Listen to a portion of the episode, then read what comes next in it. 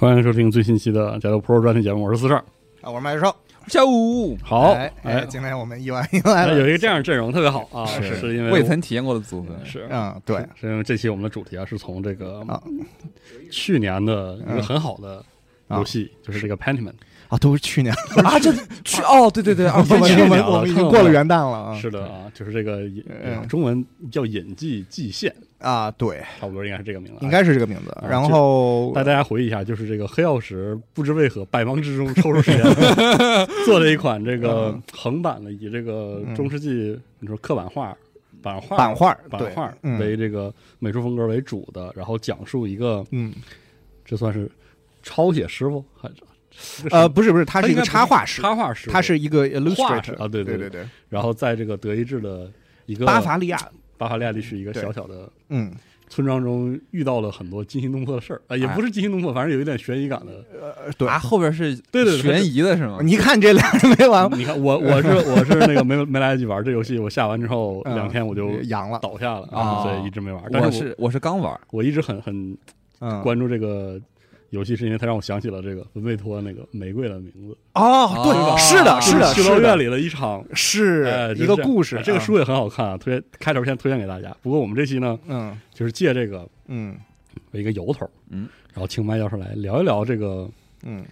这个游戏发生这个舞台，对，这期节目出来的时候应该是中文版。那也不一定，反正就是我们录的时候是微软宣布要出中文。啊，对。啊，这游戏中文也太难了。吧。对，但是说实话，这个游戏在我看来，中文化的难度非常非常非常。大，因为它的一个游戏的核心在于以不同的字体来展现一不同人。个人的文化水平和他的个性等等等等。包括这个游戏的这嗯。个 UI，实际上是对应着那个时候的那种呃呃风格对它的那个手抄本、啊、手抄本风格，以及以及后面的印刷本。对就里面你会发现，印刷匠一家，就哪怕他女儿刚出生才一岁的时候，讲话全都是那个是的，是的，砰一下印下去出来的印刷体。它里面有那个嗯手写，就是日常说话中手写的错别字还会涂改对啊对然后每一个注释的话，它会直接以这个以前的这种非常啊华丽的那种手抄抄本的的形式，它会有插图页的那。个对对对，所以非常漂亮。然后你有点像你是一个侦探嘛，然后你的笔记本它又是那种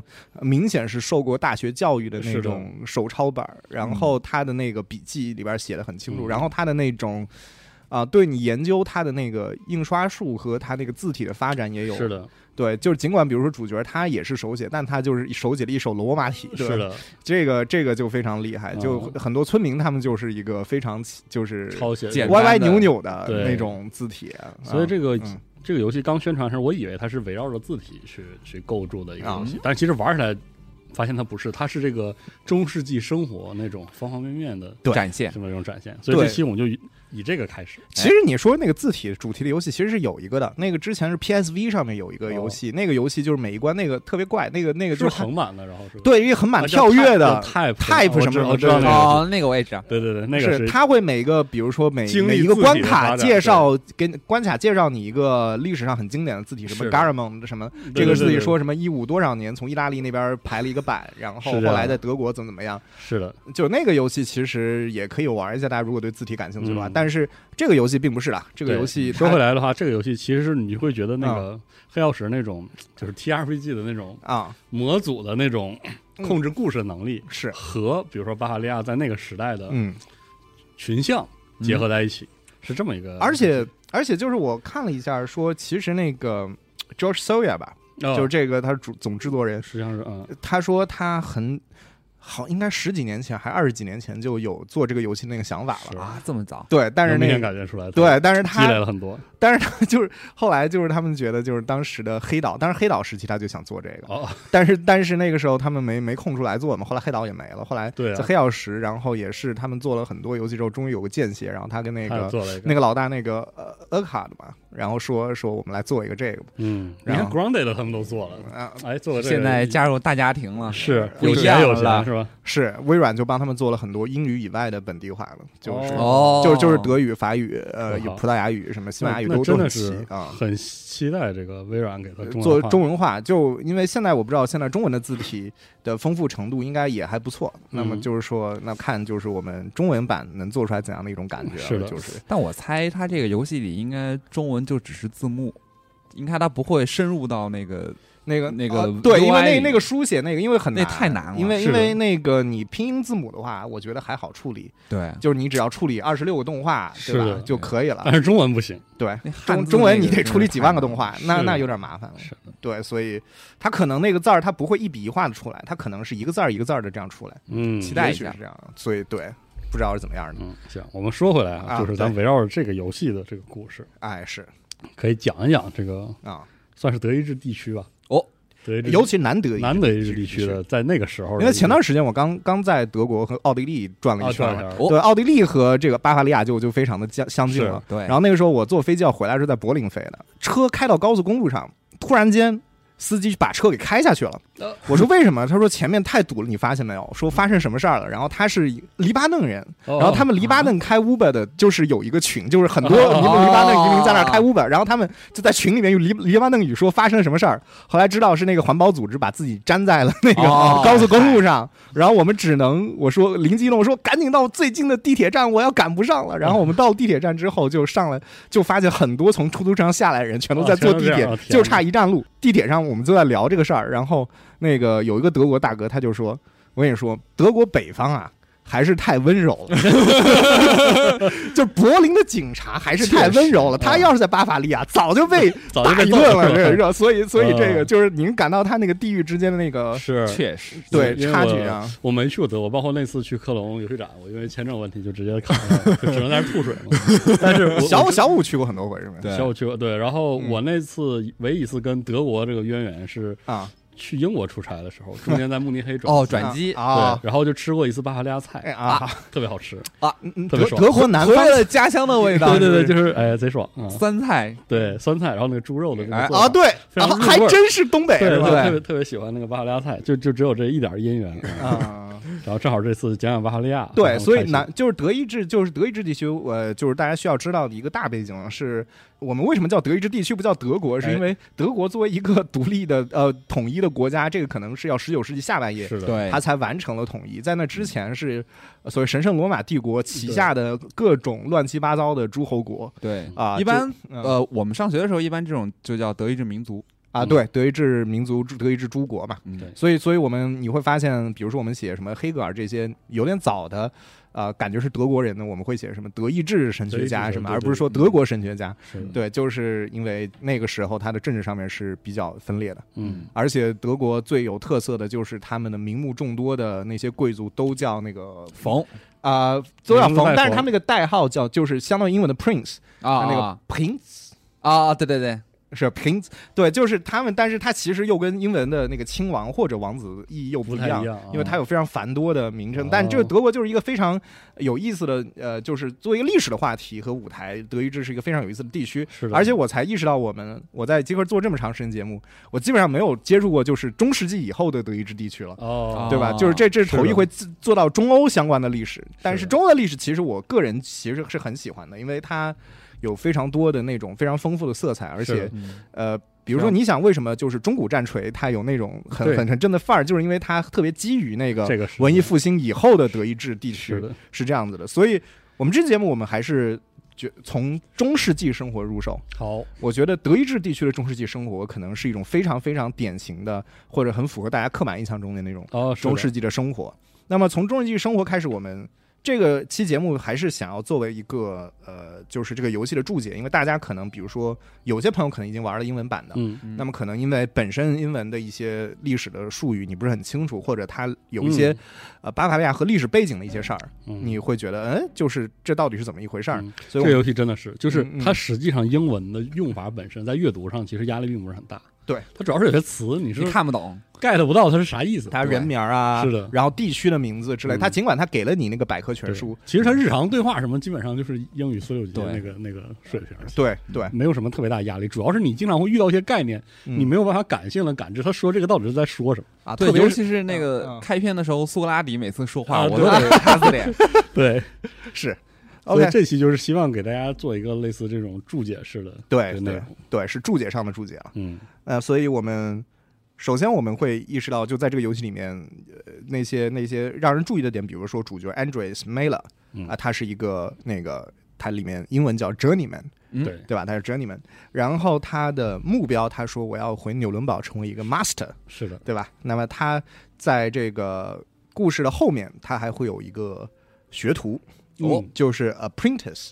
对吧？这个是你们没有玩到第二章，第二章就有了，就会有个学徒了。嗯然后你能感觉到它有一种类似于现代学位系统的一种东西的存在，那个一个平阶嘛。嗯那么就是这个，其实就是中世纪的工会体制、哦工会体系 guild。那么行工会工会的另一个汉译对就是行会。哦那么所谓行行会，那行业协会事业，对吧？对。那么顾名思义，就是说由某个特定的行业的从业者组成，来本维维护这个本行业利益的这一种社会组织，它就叫行会了。我们追溯历史的时代，我们甚至可以追溯到什么亚述亚述帝国时代，哦五千多年前对。但是呢，证据比较确切的还是追溯到这个罗马共和国的晚期。嗯啊，拉丁语里面这个叫做呃 collegium，或者是 collegia，或者是 corpus。然后大家看这个首先主要看这几个词儿的翻那个拼写，你会觉得像 college 和哦现代那个什么 corporation，对吧？哦就是就是企业或者是那个学院，对吧？这种感觉。他当时，比如说我们现在确定的，可能是最早的一个行会是在意大利的一个港口城市，罗马时代叫拉奥斯蒂亚，它有一个商商船水手组成的一个行会，哦那个行会就叫叫做 Corpus Navicularium。就是他的意思，就是就是你理解为就是英语就是 Guild of the Navigators，就是导航者的啊，导航者行会，对对对哦，它是这样的一个一个行会。但是你知道，随着罗马帝国这个崩溃啊，这个传统它就在欧洲暂时断绝了。嗯那直到十世纪、十一世纪啊，欧洲的商品经济以及这个城镇化的初步发展，那行会才终于重新回到了历史舞台啊。那么你要知道，就是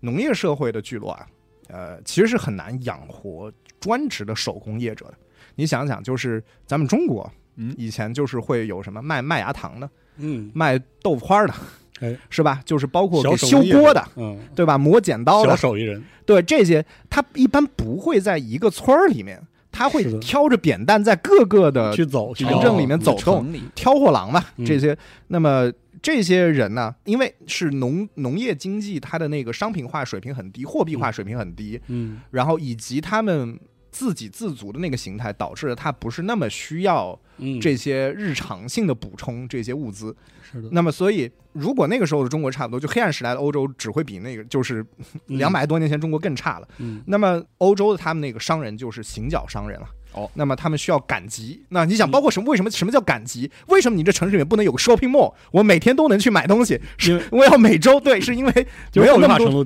没有那么多需要，而且没有那么多需要，所以那么他们既然要赶集，就比如说啊，我知道这周三在那那个城市 A 有一个嗯我就要去赶去，然后下周四在那儿，然后我就赶那个。他们那这样的话，他们在流动中间能够喂饱自己，能够吃饱饭。那么从一个城镇旅行到另外一个城镇，或者一个村旅行到另一个村，在黑暗时代的欧洲，这是一个很危险的事儿，对吧？这是一个很危险的事儿，路上可能会有劫匪，所以他们呢需要是结伴的，对吧？哦。那么需要结伴，有结伴了之后呢，他们就会建立了慢慢建立网络。就比如说，嗯。我周三我们都一起去 A，但是周四我可能去 B，你可能去 C，哦，然后可能周下周二的时候我们又遇到了，那么又合在一起，对，然后你们慢慢的就会有商商业网络的一个建立了，哦。因为你也不是严格的说你周一必须要去 A，周二你有的时候也会变动一下，是的，那你的这个网络就会越越来越多，然后大家知道在这块区域做生意的主要是哪些人，他们也会比如说我们都卖剪刀啊，那么我们就避免在同一天去什么地方。哦去避免这种没有必要的这种竞争，因为他总共买剪刀的这村里可能每周就两个人，是对吧？那我们还去抢这个干什么呢？所以他们就会达成这样的一种默契和一种呃协调。他们慢慢的，你想，肯定他们如果没死在半路上或者破产的话，是，那么他们一定会变成一个很成功的商人。嗯他们成为了成功的商人之后呢，那我自己已有钱了之后，我自己是老板，我肯定不愿意我。对吧？我怀里揣着这么多金币，以身犯险，在这个荒郊野岭的露宿，那我该怎么办呢？我有钱了，我请人，我哦雇人，对吧？我开始我只可能只雇得起一个保镖来陪我一块儿走，那之后我可能就可以雇更多的人来来组成一个商队，队伍啊，对，然后让他带着我的货物去，他让他带着我货去，我雇他，他来替我去这个城市赶集。那我自己呢，我要生活在更安全的地方，我要生活在一个城墙背后，哦我要生活在一个在城里，在在一个城镇里面有驻军，对吧？有贵族，对吧？有有人能够保护我的财产的地方，在自己这个城墙之内啊。但是他雇人出去赶集的时候，他在这城里面，他也不能每天在那儿抽抽抽抽旱烟，然后这个 是是吧？这个打打麻将，这个他还是闲着，所以他发现那这个城镇或者周边的一些村镇，他可以亲自来经营一些网络，哦，自己开一个店，比如说。我开个店，然后平时我也能也有产生一些收入，嗯那么他就开始在这个特定的城镇里开始营业活动，而这些商人他自己在这个城里面，他是作为少数的有资金也有资源，而且就是在城镇以外也有一个广阔网络的人，所以哦当地的统治者肯定也会比较的嗯尊重他们。嗯然后他们要为了更好的维护自己利益呢，他们就会开始组建一些商人行会。哦，对，这个最早是 merchant guilds，就是最早的是商人行会，它要致力于保护其成员的商业利益，并且要扩展自己的影响力。哦，这个就是那个游戏 guild 的，哎，对那种对商商商业行会。那么久而久之啊，他们那个商人行会啊，就垄断了不少城镇它的特定的商品嗯呃的销售，呃，而且它也垄断了几乎这个城市里面全部的商业活动。那么你外国的商人，你要来我这儿买东西，哎卖东西；外地人你要来买东西的话，那你就要就拜拜山头，你要哦来交个保护费，你来交交一定的费用，你才能我在在我这儿卖东西。是的，那不然的话，你滚，就是你别在这儿卖东西有一。个壁垒，对，是的，这个其实这种类似的商业组织在中国也是存在的，是的，特别是宋朝的北宋的都城汴京，是的，它是存在这样的一种官员和商人都有连接的一个商业行会的。嗯跟这个前段时间啊我不知道，就是结合有多少听众有看看那个那个那个国国产偶像剧那个《梦华录》里面，就是是里面就是他们啊几个从余杭过去去去去这个东京做生意，然后结果就是他们要开酒楼什么的，但是他肯定要拜山头，那边不让他开，然后就没人来过来，或者开茶楼没人过来，就会出现这样的一种情况，所以他们实际上对这个东西是有商业的垄断力的。嗯。那么，呃，还有还有呢，就是说，如果你你是一个行脚商人，你来这儿做生意，然后但是你可能得罪了我们或者怎么样，嗯我们就会把你加到黑名单上，对吧？哦。那你就以后别想在这儿卖出东西来了。那么，所以我们最早确定无误的商业行会、商人行会成立于一零二零年的荷兰的提尔，哦，对，是在荷兰最先有的。果然是荷兰哈，对，荷兰人真是做生意还是很厉害的。那么，但是这个我们也知道啊，这个商人他并不只出售农产品啊，他不只是去农民那儿收谷子，然后嗯来城里卖，他们也要出售出售一些什么手工制品啊、奢侈品啊，就比如说布匹啊、衣物啊、这个餐具、厨具啊、珠宝首饰这些玩意儿。那么这些东西的生产，那么当然它就需要手工业者、工匠。那么这些人往往啊，跟商人一样也，也生活在城镇里面哦，也生活在城镇里面。而这个我们也说了，就是那个因为乡村他也养不活这个铁匠或者怎么样，啊对吧？嗯他还是要住在城镇里边的。所以，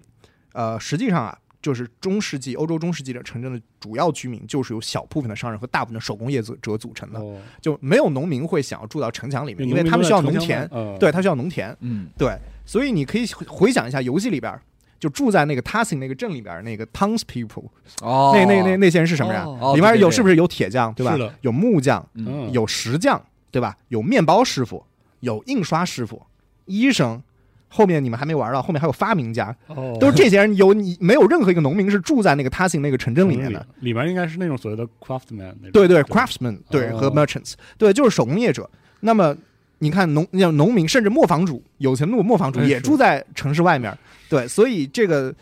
啊、这个其实就是很好的忠实地反映了中世纪的城镇，就是不会绝对是手工业者和商人，不会有其他人的。那么这个手工业者，他们当然也就有自己的行会，这个就叫 craft guilds，对吧？哦就是手工业行会。那他们出现的比商人行会稍晚一些，因为因为你想，商人行会它成立，它不是特别依托于什么特别的条件，它只要这个城镇有城防，有一定量的居民就可以了。是的，但是手工业啊，它就需要依托于一个城镇，一个是它有一定规模的市场嗯，第二个是它要有这个城镇它有一个比较细化的劳动分工。嗯，如果只是一个很粗糙的一些东西了，它不需要，就是它手工业者，因为很多手工业者他虽然是工业化之前。他往往会负责一个很专门的、很垂直的一个嗯。一道工序，尤其到了中世纪后期，他嗯。不会完，它不会说一一一条椅子或者是一套一个一间房子，它整个都是我造的。是的，有，你看中国我们都知道有泥瓦匠，嗯。有木工，有这个，你都需要这个不同的工种的合作，因为学习那个手艺，那些手艺，手工业的那个手艺，可能是非常非常非常精细的，的。它可能需要你一生去磨练你的技艺，嗯。因为你完全靠你的手所以就是说他不可能有余力去学习更多的别的嗯技艺。或者说他跟小农经济里那种天然的全部自给自足，所有对事儿都自己包揽的那种倾向，其实是嗯，有有点反着来的。对他们在这样的城镇里面，他们就会有可以有手工业者在这儿开始生活，然后开始生产。那么这种这样的城镇里面的那工匠，他们主要就在家庭作坊里面工作。嗯，他们的家，他们底下会有一个 workshop，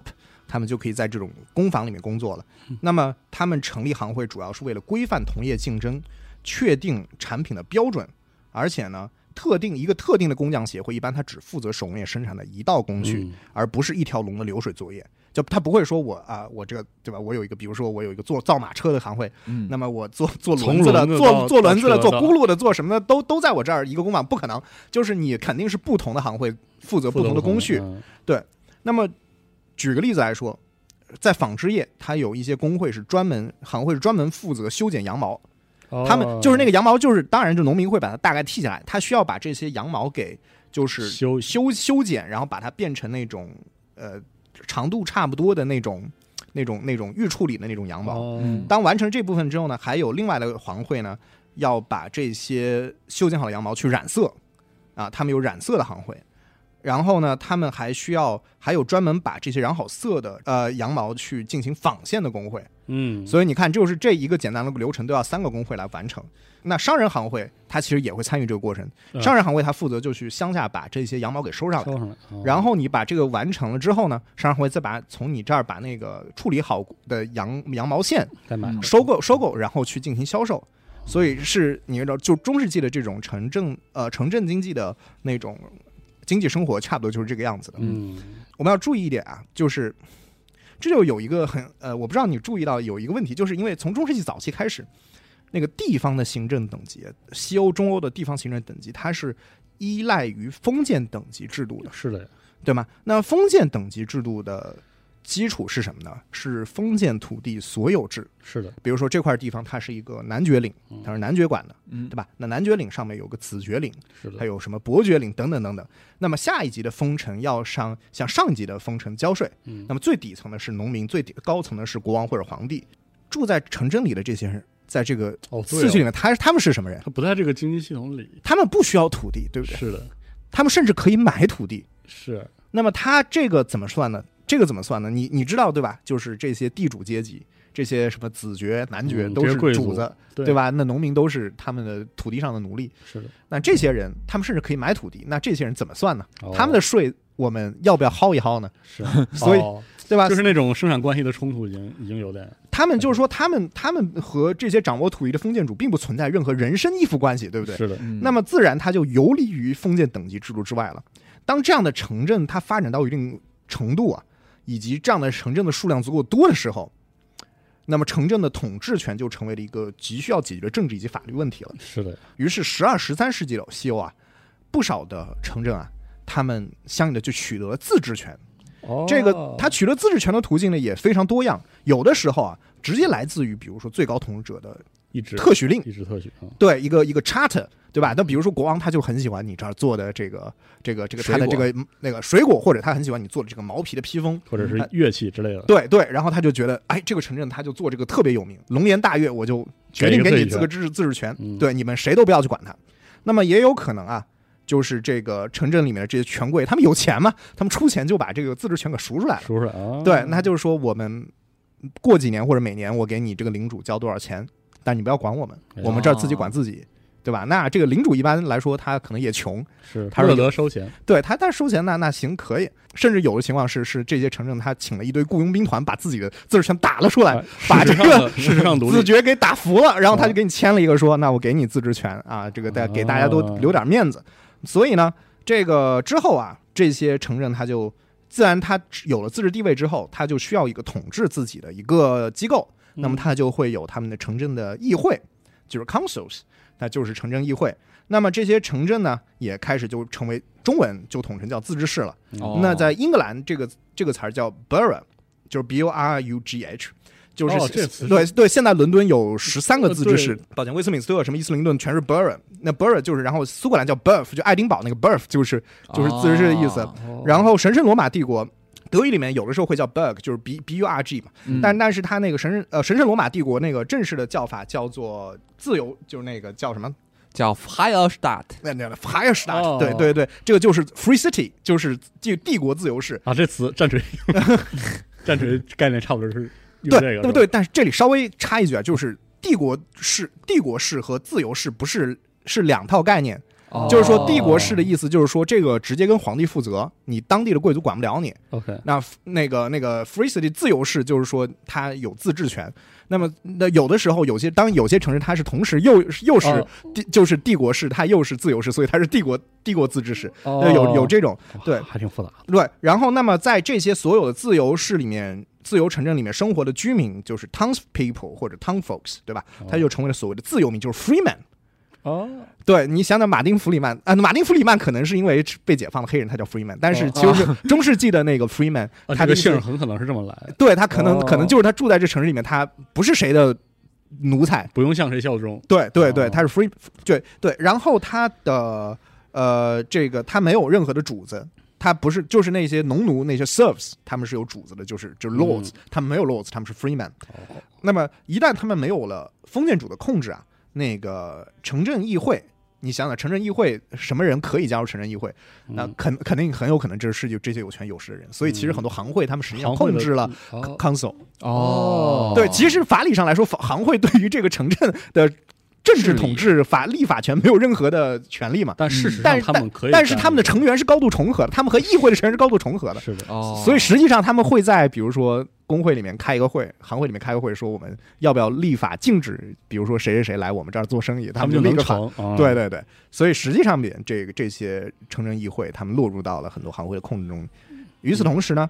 这些自自由市政啊，他们在就是整个国家级的议会中间，就是国会中间，往往也还能有自己的代表。所以呢，就是他们这些自治的市镇啊，往往就会成为了封建领地中间这个飞地和孤岛。大家可以想象一下猎魔人中间那个诺维格瑞，是的，对吧？哦他诺维格瑞他其实并不属于那个对对，只是只是瑞达尼亚在打仗的时候可能会有士兵在周围而已，他有自己的城防或者怎么样。但而且可以你想象一下中古战锤那个马连堡，嗯，马林堡是你玩中古全面战争那个在你阿特阿特道夫边上的一个城，市那个是一个自治的，在所谓的设定里面它是一个自治都市，它是有自己的是的，穿着很华丽的雇佣军的。对，对。哦然后，那么所以你可以想象一下，为什么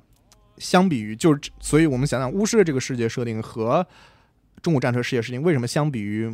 魔兽世界或者是很多 JRPG，它更有所谓的这种啊、地道的中古的感觉？嗯其实就是我觉得就是一种自政市政、嗯自治市政以及行会的存在。就是巫师世界里面也会接触到很多行会，什么银行家的行会是的，这种事情，就是有了这个东西，你就会觉得这个历史的味儿就非常非常的正了。嗯，包括那个《天国拯救》里，也经常有对领主之间嗯已经这个动刀动枪的情况，他还是要顾及特定的一些城市，嗯他并不能怎么说得罪了，或者不能嗯让他不高兴了，就这样的桥段。是的，我们再说回来，就是说我们接着说手工业行会啊，嗯，到十四世纪以后啊，很多手工业的流程它进一步的细化了，嗯，这些细化的工种啊，他们也就从原本的那个行会里面独立出来，成立自己的行会了。哦，就是行会对。下的行会，对啊、不是他们没有隶属关系，他们哦就直接只是就就他出了一个新的工序原本他们算那个行会，他们现在就自己自己干了。哦，对，那么，那比如说原本木匠他要负责就是盖房子做家具嘛，嗯。那么出现了新的工种啊，就比如说细木工 （joinery），他们这细木工就是做门儿和做楼梯的，哦，这些是细木工作的，他们就从原本的木匠行会脱离了，那成立了细木工行会。然后呢，还有什么雕木工啊，就是做这种木雕的、雕花，雕花的，就是 wood 啊。carver，、还有旋木工，就是你可以想象，就是木头很多东西它有一些圆形的木头部件，是。嗯。但是这个圆形的木头部件，我我们见过那个方的，你知道很好做，但是就锯子锯一下就行了。但是圆的怎么做呢？它是用那种有点像咱们做那个陶瓷，你知道吗？它有一个转轮儿，转轮儿，然后猛哦对，然后它用那个刀抵在那儿，然后它那个转轮儿，然后它就可以哦修它的那个半径，然后去形成就是这个种叫旋木工 water 呢，对，它用那种脚踩的那个东西去去旋转它那个，所以所以他们就会做一些手把之类的，就是他们做的，就是旋木工也是一个专门的行会哦。我突然有点理解为什么《矮人要塞》里的那个啊很多分工很不符合我的直觉，哦可能是这么来的。我突然有这样一个想法。对，所以这个一个特别大的城市，它的行会数目可能可以接近一百家，就就是它的所有的经济生活，它可以分成一百多家行会。比如说十五世纪的汉堡啊，然后科隆它就有八十家，吕贝克有七十家，就这些都是比较大规模的城市，它有非常丰富的那个经济生活。那么这些是，但是我们在微观的去看，就是这个行手工业行会内部它也存在品级啊，我们要说到哦。这个品级的最低等级就是学徒嘛，嗯。啊，对吧？就是 apprentice，他们他们往往他们年纪比较小，他们入行的年龄一般都在十岁十五岁之间，嗯，他们这个父母需要跟师傅来立字据啊，然后把孩子送你这儿当学徒对当当学徒啊，这个那么学徒一般来说学徒期一般是七年的时间哦，啊，你在这个七年时间里面，你需要跟师傅这一家一起生活，嗯，你吃他的睡他的，但是要帮他干活儿，对，要帮他干活儿，吃穿用度师傅都多负责，就是你吃的什么你不用管，师傅来负责，但是你就是要当免费劳动力给他们干活儿。嗯，那么哦甚至啊，在德意志地区，有些学徒还需要付学费给师傅，哦，对倒倒给钱的，对，倒给钱。那么我们游戏第二幕 Casper，对，你们还没遇到，他嗯就是一个跟着主角的一个学徒。哦，那么一部分学徒啊，他们在完成了七年的合约期满了之后呢，他们就会成为所谓的熟练工。熟练工其实就是 journeyman 这个词儿，我知道大家看起来可能会就是有直点接看有点没明白是个对对对，说是旅人是吗？就是因为感觉他们好像也要去四处游历，所以是一个云云游者，云游者对吧？嗯旅人这个感觉，但其实里面 journey 它不是旅途的意思，而是来源于那个法语叫 journée 啊，那它是其实是一天的意思。你要想想，原本英语中间很多词儿，它其实原意是这个，比如说 journey，它原本的意思不是旅途，而是一天你能够覆盖的距离，叫哦 journey。哦哦然后日记是什么 journal？哦，原来是对这么，啊对对，这这来是这么来的，它是来源于一个，它来来源于拉丁语，来源于法语的。哦所以呢，这个 journeyman 这个词儿里面，一天指的是什么呢？指的是这些人他们的工钱是日结的，哦，所以就日结人理呀对日工，对对对日工，对对对。哦但是游戏里这点有点有点不对，就是游戏里修道院开始你是要帮你的那个房东太太去让那个修道院给他减免费用嘛，说啊。我能不能从我的工资里预支，我要预支给他一个月的这个，他但是他说对对你你还没有到你给你结工钱的时候，但这个其实有点不太对，因为他作为 journeyman 他要日结，要日结，应该要日结，对，哦所以这个可能有点不太严谨。那么，但是说回来，熟练工意味着这个人他已经熟练工，意味着他已经完成了学徒期，他可以拿正常的工钱，而且他不需要和师傅一起生活了，他可以有自己的住处，甚至可以有自己的家庭。嗯但是，但是他在这一步他无权雇佣其他人。哦，就是你尽管你可以自己干活，但不代表你能你能当老板，你你还是要给其他人干活的。嗯那么在呃中世纪的德意志地区，包括游戏里这个巴伐利亚地区啊，一些熟练工他的确是需要外出游历的，他们就成为了这个旅行熟练工。哦，这个叫 Wonder Gazella，啊。对，哦。这个就是旅行熟练工，英文可能叫 wandering journeyman。哦哦，所以，所以其实 journey 这它不包含旅行的意思，要前面加个 wandering 这 journeyman，它其实是嗯。它属于 journeyman 指的这个品阶是这个人能形成了一个合格的行业认可的自由劳动力，对，有点类似这样的，是，而且而且你这个这个直到今天为止啊，一些德语国家的木工他还延续着这种要外出游历的传统，而且他们有那种特别帅的那个大哦就是衣服，对，就相当于说你学成了，你一定要出去走一走，走一走一走，而且一而且一般为期三年，他们哦需要带着行会给他们的那个证书和介绍信，从一个城镇旅行到另外一个城镇，哦在不同的工坊里面磨练自己的技术，学习当地的技艺。那如果你想要进行下一步的职业生涯，那么他就首先需要跟行会捐一笔钱，然后完成一个能够体现在这个他三年的云游期间掌握的全部技艺的所谓的大师之作，就是 masterwork 或者哦 masterpiece。啊，masterpiece 是这么 对，就啊是是你要成为 master 之后，你必须要做有一个 masterpiece，对对，哦。所以需要，而且需要行会里所有的 master 的认可，说哦可以，我觉得他可以成为一个新的 master，那么他就可以成为 master 了哦，原来 master 这词在这里有一背后有个这么个关系。我在游戏里是对这个有点啊、微妙，就是说你说这个 master 是怎么嗯是个师怎么个师傅的意思？对对，其实原来是对你不需要加入圣杯战争，你你需要。我懂了，啊。对那么德意志的有些行业它会更加复杂，然后呢，尤其到十八世纪以后，我发现这个特别好玩，就他们熟熟练工，他们就是他们是这样的一个生活，他们游历到一个城镇之后呢，他们会被本地的，就比如说他是纽伦堡人，他然后他去了萨尔茨堡，嗯，然后他就被萨尔茨堡的行会指派了一个考核大师哦哦，这德语应该叫 Umschaumeister。Umschaumeister，或者是还或者是一个考核伙伴。呃 Umschau Gazella，对，就是跟他同品级的，或者是一个跟他大师等级，就是说他，然后他会拿到一张，就是说，哎，你看你是做比如说玄木工的，那哦我们这个城镇一共玄木的工坊一共有这么几个。那么你看一个你一个一个你你对照这个表一个个去问他们需不需要，他们需不需要熟练工？那要是如果所有的地方都不要他，说我们人满了，我们不需要请人，那么他就需要啊，他就需要去其他地方找。那么本地的，比如萨尔斯堡，他的行会啊，他就要给他一笔钱，叫做 t i e get，哎然后这个但是很很有意思的是，这个词本意就是盘缠的意思，对，就是哦就是盘缠路费，对，哦路费就是让你上路，让你旅足够你旅行到下面一个城镇去问。就是相当于是属于一个行业标准，嗯你得跟着这些手艺人。对，没错。哦然后呢，他们如果在下一个城镇找到了职位呢，那他就可以住本地行会的宿舍，叫 g a z e l e n Herberg，呃对。那么他也会和这个本地就是雇佣他的这个大师，就是签一个协议，一般呢为期半年。那么签约的一方可以随时单方面的取消这个协议，就比如说他觉得这个老板，就这个大师觉得你这个水平太次了，我不要你了，了对，或者或者他就觉得这这这老板这么我学不到什么东西，他可以可以结束这份协议。但这份协议他会保为以示公正，他会保存在本地的行会的办公室里面。哦，而且呢，而且呢，如果他签了协议之后呢，本地的人为了欢迎这个新的这个 journeyman 的到来，他们本地的同行们可能会会晚上设酒宴庆祝，啊，然后彻夜畅饮。接风洗尘那种。对，然后呢，在这个他这个 journeyman 他在这个城镇的协议期到了之后呢，本地的行会会给他这个熟练工颁发一个证书，叫做 Kundschaft，对他颁发这个证书给你，说你在我们这儿半年不错，完成了，也以非常不错的成绩完成了我们在这边的学业。那么上面会写明他对，就是他工作情况和成就。那么实实习那个报告是对对是是他，然后他要拿着这份文书，他才能够到下一站再去找工作，说我在上一站已经完成了半年，我要想要在你这儿留半年。再来半年。对对对，那么事实上，因为他原本他离开的时候，他会首先拿一个他们自己，比如说纽伦堡给他行会给他出的，说我们现在这个 journeyman 他完成了学徒期，嗯他要开始云游了，请你们给给予他支持跟协助。到然后呢，然后然后呢，他有了，所以他一份儿一份儿的，他说我这个是比如说一五多少年拿到的，现在是一五多少年了，然后我在那儿完成了半年，这个能接得起来。哦最后他可能一共手里面会有会有七份儿这样的哦这种信件，证明这个这对小伙子很厉害。对他完成了这个事情。然后呢，他但事实情况确实啊，不少熟练工他在他会在协议期内一走了之，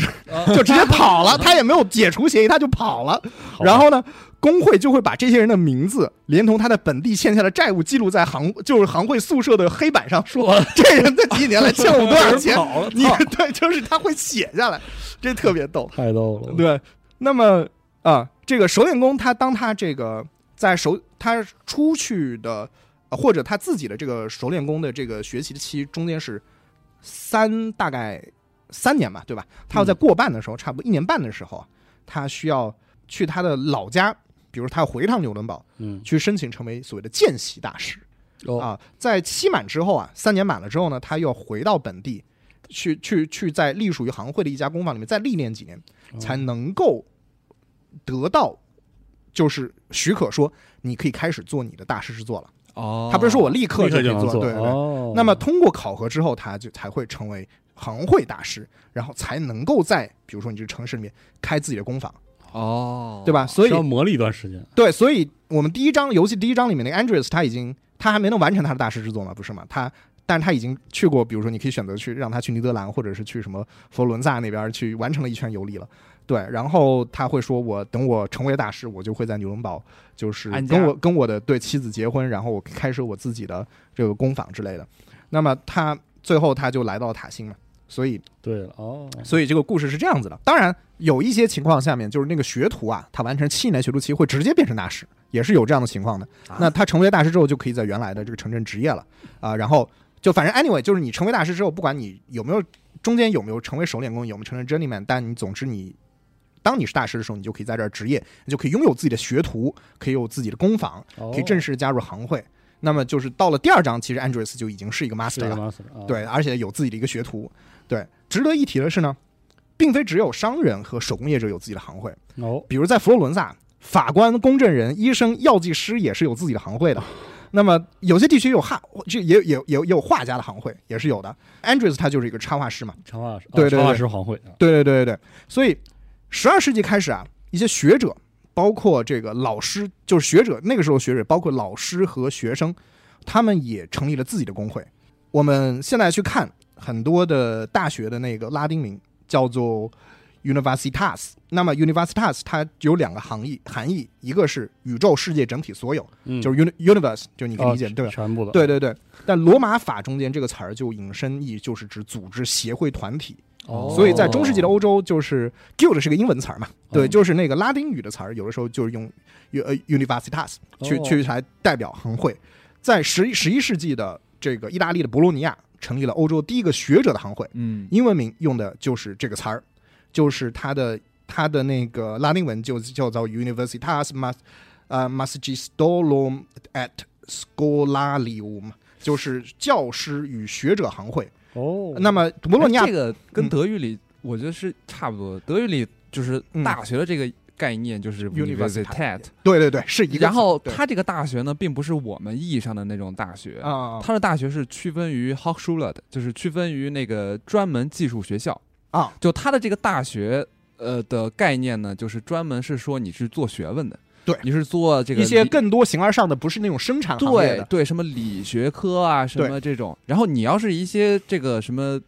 就是跟工作相关的技术，这个是要到 Hawk s h u l e 里去学的。嗯，然后这两个在这个大专和大学的区别。对呃，它应该叫技校跟大学的区哦，别。对，技校大学的区别。对，但他们俩的这个地位是完全一致的，就是你嗯拿了文凭，在社会上受到认可的地位是完全一致的一致的，嗯对，那么就是说，它的对，你要回到了这这里面，就是说很多很实际的手艺，你可以在工会或者是跟师傅学。嗯那我到你学者行会里，我能学个什么东西呢？是啊，那么博洛尼亚大学最早教授的科目便是罗马法中的万民法。这个在我之前节目讲过，，Ius Gentium，对吧？你要学万民法，你就要加入行会，啊，对但是你不是什么人，你都可以直接跑来我博洛尼亚来学这玩意儿的。嗯，你要有个前置条件，就是说，就像那些呃木匠什么的，你需要当个学徒。哦你要来进大学之前，你需要学什么呢？你需要在教会学校里面学一些比较嗯基础的科目。这一共统称七艺，叫 Seven Liberal Arts。Liberal Arts 最早指的是这个，然后就是说哦对吧？首你首先包括初阶最初阶的叫做三艺，叫做 Televium，就是。呃，游戏里面有说，就是游戏里面那个贵族有问那个 Mailer 说你有没有学过什么？这三艺是什么呢？语法、修辞和逻辑，哦这是一个三艺。就是然后呢，以及中阶，中阶叫做四数，叫做 quadrivium，它嗯就是包括算术、几何、音乐、天文。然后你这四这四加三对吧？三加四，你一共学了七艺。学修完了这门七门课之后，你才能够学习高阶的东西。高阶的科目是什么呢？是哲学和神学。哦，这是最高级的学问。对，但是你不能靠这个东西，对吧？吃饭，对吧是？但是它是一个等级关系嘛，这是对，但是它是有教会和就是贵族供着的一个东西。嗯然后包括后面也会加了，比如说法律。尤其 Andrews 他学过大学，而且他去的大学还是阿尔福特大学啊。那么他其实算是阿尔福特大学出过什么人呢？马丁路德。哦，游戏里面你们又没玩到那儿，没玩到，那个贵族会跟他说没玩到，说说你是哪个大学？他说我是阿尔福特。他说哎，你们之前你有一个学长比你长两年，叫马丁路德，现在他可非常的厉害。对，就是你，就是他说你你，所以你在大学见过他，他说啊，很遗憾我没有见过他。然后哦那个贵族开始跟他谈论这个就是马丁路德的一些神学理念，哦，所以就是说，呃，他当然那贵族也问过他学过七艺没有啊之类的。哦这个游戏的风起云涌的程度比我想象的还要大是你后面就发现了，你一定要玩玩。哦就是他，而且就是在设定里面，然后就是贵族会问，所以你在大学里学的什么呢？你就可以选择，你可以选你学的是呃，你学的是那个哲学哦，或者什么帝国法律。嗯我学的是帝国，我选的帝国法律和哦那个、那个什么古典学，我我选的是这两门，嗯所以他可以看拉丁语，可以有些帝国法律可以引章据典。哦，对吧？哦就是他，你可以选，还有一些别的东西可以选，就是那个当时你的大学学到的东西，你就可以选了。对神奇，对，那么我们既然现在已经讲到马丁路德了，嗯那我们就肯定要讲讲游戏背景的宗教改革。这是一个宗教改革的背景，你第一章你可能还没感觉到第一，章确实没感觉到，对你感觉第一章是讲印刷术的，是吧因为第？一章的开头的那个村里的这个右边的那个头里有一个异教，就是那个原始本地宗教的，呃，你是也不能叫本本地宗教吧，反正他是信一套这个哦，我知道，就是土地神似的那个，对，有一个有个啊，报你说一开张呃一一开篇的时候，那个头上戴个你一出门，然后本来不是应该往左边去走吗？啊如果你往右边走的话，那边有一个愤世嫉俗的一个老爷爷嘛老。爷子，哦，他会跟你说，对，老爷子是一回事儿。当时我这个这个游戏它的背景很丰富的，他在那个那个烧炭的那个营地里边哦。有一个，就是有一个吉普赛人，他有个吉普赛人，他特别，他是一个特别懂神秘学知识的人。哦，他说：“这个你知道吗？这个修道院的图书馆里面藏着一本特别牛逼的一个书，然后你可你可以去看那个书。然后还有就是还有修道院里面本身还有一个来自埃塞俄比亚的基督教派的一个非洲人，有这个异异，就算是异端，不是异端，那个啊也不是异端，是异端他是基督教兄弟，就是其他其他兄弟，就是、哦就是那个时代是这种感觉的，就是他所以它里面的那个宗教的内容是很多的。哦，他这个已经到这么后边的时代了。是的，没有没有，埃塞俄比亚它本身在很早的时候就是一个基督教的，哦，就是一个基督教为国教，所以埃塞俄比亚的教会是一个历史非常悠久的教会哦，啊。Anyway，就是我们最后讲到了这个对马丁路德，然后我们就要讲讲这里面宗教改革，因为宗教改革的剧情主要还是第一章他就稍微提到了马丁路德在活动，但是在第二章、第三章之后，就是这个宗教的。就是宗教改革的这个背景啊，他在游戏的感觉会越来越重，越来越迫近。哦，那马丁路德他发动的十六世纪的这场宗教改革，严格意义上来说，它其实并不是第一次宗教改革，嗯它之前是有很多先驱的。那嗯最出名呢其实是波西米亚，也就是今天捷克的杨胡斯。哦那么他是一个，他是一个比马丁路德还要早一百年，他是一个农民子弟出身，他以农民子弟出身考入了那个布拉格大学，然后近二十年之后升职为校长。然后他的这个神学观点对马丁路德有着非常直接以及重大的影响。影响，就比如说，他就认为圣经里面啊，基督的基督的话语是至高无上的，应该是基督徒唯一遵循的道路。但相对而言，什么教宗啊、教廷啊、神父这些话，他没有这样的效力。嗯，而且就是他同时啊，他还杨胡斯还写了《论教会》来批判天主教会腐败不堪，结果呢，就是被教宗绝罚开除了教籍，嗯，并且异端的名义拘捕在就是在大牢里面，就是受尽了拷打，最后火刑就把他给烧死了。嗯那么最后还有一点就是说，那些胡斯他当然不是一个人在战斗了，他有很多他的，尤其在布拉格市市镇里面有非常多他的支持者，哦，所以这些胡斯派的这些。他他的胡斯派的人其实当时已经掌握了布拉格自治市的市议会了，哦，所以这个他们就直接这个神圣罗马帝国下面波西米亚王国的布拉格自治市，然后神圣罗马帝国皇帝下令把这个布拉格的这些议会解散，要让天主教徒重新组成一个新的这个自治议会哦，市议会，最后引起了布拉格市民的暴动。然后呢，最后呢，这个波西米亚全境的这个胡斯派就组建了一个起义军，对抗支持天主教的神圣罗马帝国中央。这场战争也就被称为胡斯战争。哦，胡斯战争是这个事对，胡斯战争是杨胡斯 在一百多年前引发起来的这个事情，所以就游戏里他其实有略微提到杨胡斯这个这个人。哦那么，那马丁路德他的这次宗教改革的过程有点惊人的相似，和这个杨胡斯。是的呀，就路德他，但是路德他家境是还是不错的。他的父亲啊，在神圣罗马帝国中部的那个曼斯菲尔德租租了一个铜矿和冶炼厂，所以也是当地市政议会里面四位市民代表之一。嗯所以家里是有矿的。嗯那他希望自己的长子，也就是马丁路德，未来能够出人头地，那就希望他去学大学，去呃，去学法律。然后他，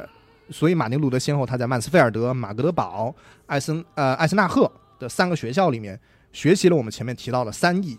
啊，哦就是语法、修辞和逻辑。但是呢，后来路德把他这几年的这个学习经历比作了地狱，呃 比作就是说，就就是感觉从那里面走过一遍了。呃，他其实他学的并不是很愉快。嗯一五零年的时候，马丁路德他就已经十七岁，他就进入了阿尔福特大学。他然后他日后又把这个大学形容为了酒吧和妓院。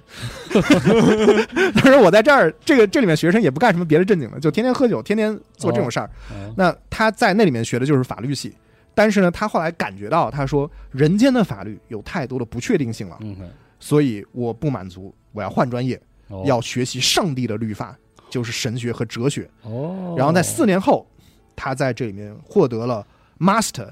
就是 meister 是吧？德语应该叫怎么念就是 Meister，？meister，对对对，他取得了这样的一个学位。所以我不知道是不是哦因为这个、这个时候的学士是用 master 来表示的，我不知道。哦，感觉就好像和那个行会的那个对，那个品阶是对，因为他本身本质上是一个学者、教师的行会嘛。哦，对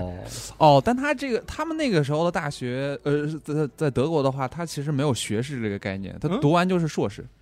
哦，是哦，是是是，所以读完就是 master，、哦、难怪难怪难对怪。哦因为就是后来在很后来的时候，我如果没记错是两千多年，呃，两千年左右吧，才会把这个呃德国为了跟这个呃，其他地方接轨，学习呃学位接轨，所以他才分开了，分成了这个这个学士学位跟硕士学位，所以哦在现在就是学士学位是需要学几年？呃，大概是三四年。三四年啊。对对对，然后你的硕士还要再读三到五年。OK，对，嚯，哦得，他们以前直接读的话就是就读三到五年，就是相当于本硕连读是吧？就是对对对对所以他们当时大学非常难读，啊，然后你读完就是硕士，就是 master，啊，然后会分那个文理硕士哇，。太有意思了，太有意思了太有意思了。那么一五零五年，路德他当时不是已经是 master 了嘛？嗯，然后他就这个回回了家一趟，然后后来他就骑着马。那他你看他能骑马，说明家里挺有钱的。是其实开着一个兰博基尼啊，然后这个他在返回大学的时候呢，遭遇到了这个雷暴，就一道闪电就劈在他的附近，把他吓得不轻。然后他当时就向圣亚纳发愿说：“如果我此次不死，我就出家当修士。”然后呢，他果然他就兑现了自己的诺言，真是然后他真的没死，他说：“行，我去当修士。”然后他就把大学所有的书都给卖了。我然后还愿，然后去阿尔福特当地的这个圣奥古斯丁修道院。那这个这个修道院啊属它是属于就是奥斯定会的。那么就是大家玩游戏的时候也知道，就是游戏里面那个修道院它是属于本笃会的。然后就是说，感觉一个修道院它一定和某个修会有关。那我就可以嗯稍微跟大家讲所谓的什么什么叫修会呢？是因为就是说，呃，基督教的修会啊，它本身啊是因为这个公元三四世纪的时候，因为基督教在罗马帝国取得了某种国教的地位，嗯，所以呢，越来越多的人信仰基督教。但是呢，这个就导致了基督教的这个世俗化嗯，啊，然后呢，教徒的那个水准都偏低，啊，所以呢，导致了一些人不满，就觉得现在来加入的，对吧？现在来粉我们哥哥的，不是，就是现在来加入的都是是一点儿啊，我跟你说对对对，现在来来加入基督教的这些人，他们对于基督教理念是是假喜欢，呃，对，啊都是假喜欢。我们是老炮儿，我们最懂，对吧？哦，然后所以就是说，他们觉得我们不想跟这些人一块玩儿，所以他们就要去荒山野岭去隐居去清修。哦但是这个就出现一个问题了，就是说他们有些人隐居清修出了一定的名气，就大家都知道又有人来。找他们，但就周围，比如十里八乡兄弟说，这个山里面住着一个这个活神，没有，不是活神仙，就是一个得道大师，对一个大师，我们一定要得到他的祝福，所以他们就会去不停的去敲门去找他，说大师，你我们今天抱了一个小婴儿，你给他洗礼一下吧，或者有事儿打听一下，对对对问问您，让这些初代修士这些不堪其扰。所以有一个叫西蒙的人，嗯他为了躲避这些啊、这些纷纷扰扰啊，他决定创办机核，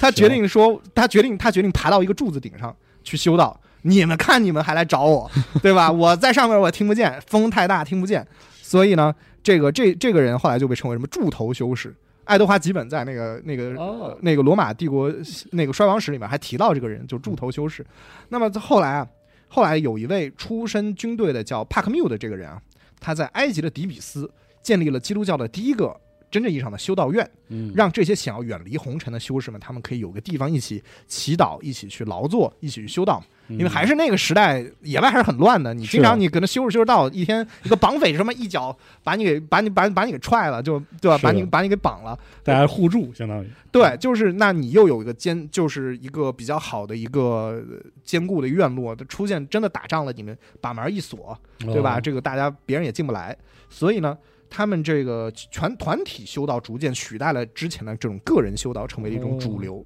那么你团体生活，人与人之间在一起生活，你是不是需要一些规则，对吧有一？个组织，对吧半夜十二点你是不是要熄灯，是吧？你是不是不能玩手机？是吧？几点才能玩手机？是吧？嗯你这个看书或者是那个什么玩游戏的时候，是不是要屋里不能有那个电视毯啥的啊，对对对，音量是不是得 得得关小，是吧嗯？这种就是你需要人与人生活总是需要规则的嘛。嗯那么规对于修道院呃修道院的制度或者修士们来说，你需要规定几点做早课，几点做晚课，是吧？一天你要祈祷几次，对吧？嗯 就是包括佛教也这样嘛。对早上早上早课，晚上晚课，你几嗯次去去烧香，就要做什么事情，包括你是否你能够能够离开修道院到外面的世界去，这这些都有非常具体的规定，所以不同的人他就制定了不同的规章制度。那么在此这种新的这种规章制度下面建立的修道院，就会就会把这些修道院纳入自家的门下。哦然后就比如说游戏的修道院，它属于本笃会，那么本笃会呢，它要遵从一共有七十三条的圣本笃准则。哦啊，那么这可能是这个欧洲中世纪最主流的一个修会了。那马丁路德他自己那个时候进入的是是奥斯定会，那么嗯顾名思义是遵遵循基督教著名的经院哲学家这个圣奥古斯丁奥斯致力的八个章章程的圣奥斯定准则。那么除此之外呢，大家还在游戏里面可能会看到一些别的主要修会，比如说什么道明会或者多明我会嘛，嗯啊，什么圣方济各呃，是吧？圣方济会啊。那言归正传，那马丁路德他就是要决定要出家了，他要嗯跟昔日的朋友们告别，所以他就跟友人一起吃了最后一顿饭。然后他就步入了修道院的这个黑色回廊，就回廊是 cloister，就是游戏里面那个修道院，它是有个回廊，中间有个哦庭院，那个叫 cloister。那个 cloister 它是通往修道院的很多不同的部分，是啊，哦对对，这个叫回廊。就像一个中中廊一样，那类似那种对，构的东西。对对对，里面有个中庭的嘛。嗯他说，他就最后回头对他朋友人说：“说今日你们尚能见到我，从今往后我们便不复得见了。哎呀，”那就是他进入了修道院，就意味着他跟这个世俗社会的这个分离。那他在其中的生活啊，跟我们在游戏里看到这些修士们一样，但是他并没有在其中找到他内心的平和，嗯。只是愈发的这种压抑和绝望。嗯。那个他的院长看在眼里啊，于是决定说，就就就说，哎，我觉得你还是更适合去做学术，而不太适合这种清修的生活。嗯。所以呢，他在院长的鼓励下，他一五零八年开始去了这个维滕贝格大学，在那儿去那儿当神学教授，他去教教神学去了。对，然后同年啊，他取得了这个。哎，这个特别怪，就英文里面说的是圣圣经研究的这个 bachelor，就是学士，学士就是我感我，所以我不知道是不是跟德国是反过来的，就是说 bachelor 指的是硕士，master 是硕，我我不知道，我现在有点 confused，嗯我有点有点疑惑。到这个我如果没记错的话，这个指的是文学的硕士。我哦，所以之前哦，对，圣经研究算是文学的，对，我靠，嗯现场现场就解答是吧？我如果没记错的话，没白录。一五一二年的时候，他终于在取得了这个神学博士的学位，所以他那个时候他确实就是一个 doctor 了。哦，那么一五一六年啊，教罗马教廷派遣这个多明我会的修士约翰铁之勒去前往德意志地区去兜售赎罪券。他名目呢是为要重修位于今天梵蒂冈的那个圣彼得大教堂。他要要当时他要重修这个，所以他需要资金，所以他就要去派人去德意志去收点钱哦，来修这个。那么当时还有一个一点就是，美因茨的主教叫阿尔布雷特·冯布兰勃兰登堡。啊，这个人他他是个贵族出身，然后他这个其实他怎么说呢？他的这个教职啊，他是个美因茨大主教啊，这个在在在神罗马帝国内部是一个非常非常显赫的一个职位。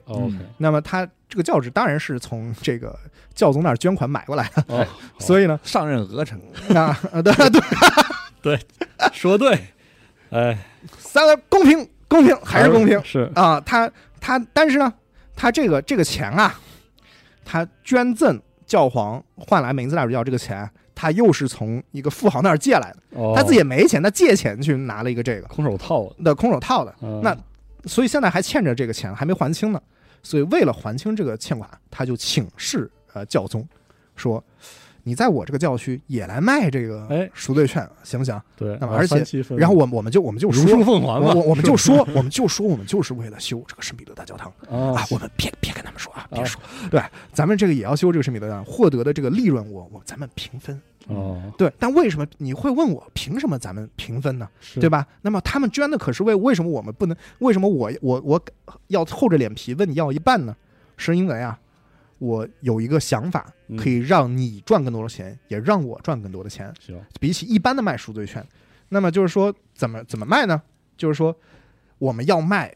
从从前几乎从来没有出现过的 SSR 等级的赎罪券，好，就是要卖一个特别牛逼的赎罪券。嗯，叫做全大赦赎罪券。那之前的赎罪券就是说，那个是怎么操作？就是之前卖过啊，就是十二世纪的时候有卖赎罪券。那买卖的是什么呢？卖的是就是特基督徒，如果你人生啊，你如不可能不可能一个人一辈子都没有做过什么亏心事儿，对吧？是啊，你作为基哪怕你作为基督徒，你做了亏心事儿，那你虽然说你信了上帝，你可以进天堂，嗯，但是你做了这亏心事儿呢，你就需要在这个炼狱里面先练一练，嗯。练上几年，你做的亏心事越多，你在炼狱里练的时间就越多，是，然后你纯粹了之后，你才能进天堂。嗯。那卖赎罪券之前卖所有赎罪券都是让你减免在炼狱里面的年数的，，OK，就你出多少钱，你可以减免一年；出多少钱可以减免二十年，好，对吧？那么最后有些人就是就是以前都只这么卖，嗯 就是一个普通卡，对那，现在你要卖一个金卡，嗯就是说，可以警了是吧？对，就是说，就是凭什么教宗说你可以减，他就可以减？你应该有神学依据的吧？是啊，他神学依据就是什么呢？就是说，耶稣和圣徒们在世间行走的时候，包括你很多主教一些这些在世间行走的时候啊，他们在世间行善，嗯就是基督教有个概念叫做 good work，嗯就是叫善功。善行，对，就是善行善功。你在你有了善行善功之后，你就更容易进入天堂。嗯他们就是他的意思，就是说，耶稣圣徒们他们他们行的善，这辈子有多少啊？是啊，对吧？远远超过一个人可以想象的。就他的他行的善，可以拯救不止一个人，嗯嗯对他可以他可以拯救上万人、上百万人。是的所以这个现在他的这个善功盈余在哪儿？在我们教会手里，哦，所以我可以卖给你。算了这个清啊，真是就你你捐款给教会支持我们的发展，我们自然也就愿意把主的就耶稣的这个善行交给你，哦让你去减免。然后这次这次我们说回来了，明斯大主教他发行的是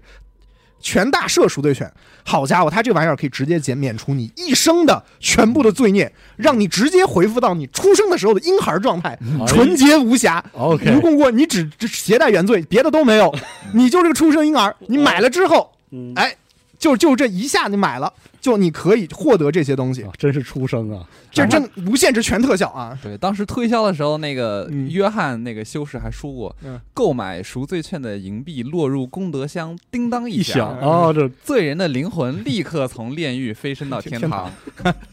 哦。立竿见影。转账马上结算。啊，是而且而且这个赎罪券就是你不仅可以给自己买，嗯。你也可以给你的亲人买，甚至是已经去就可以世的赠送是吧？对，对，就是你你去之后，过今年过年不收礼，啊。收礼只收赎赎罪券，啊，啊牛逼，还可以对吧？这个，所以他们这个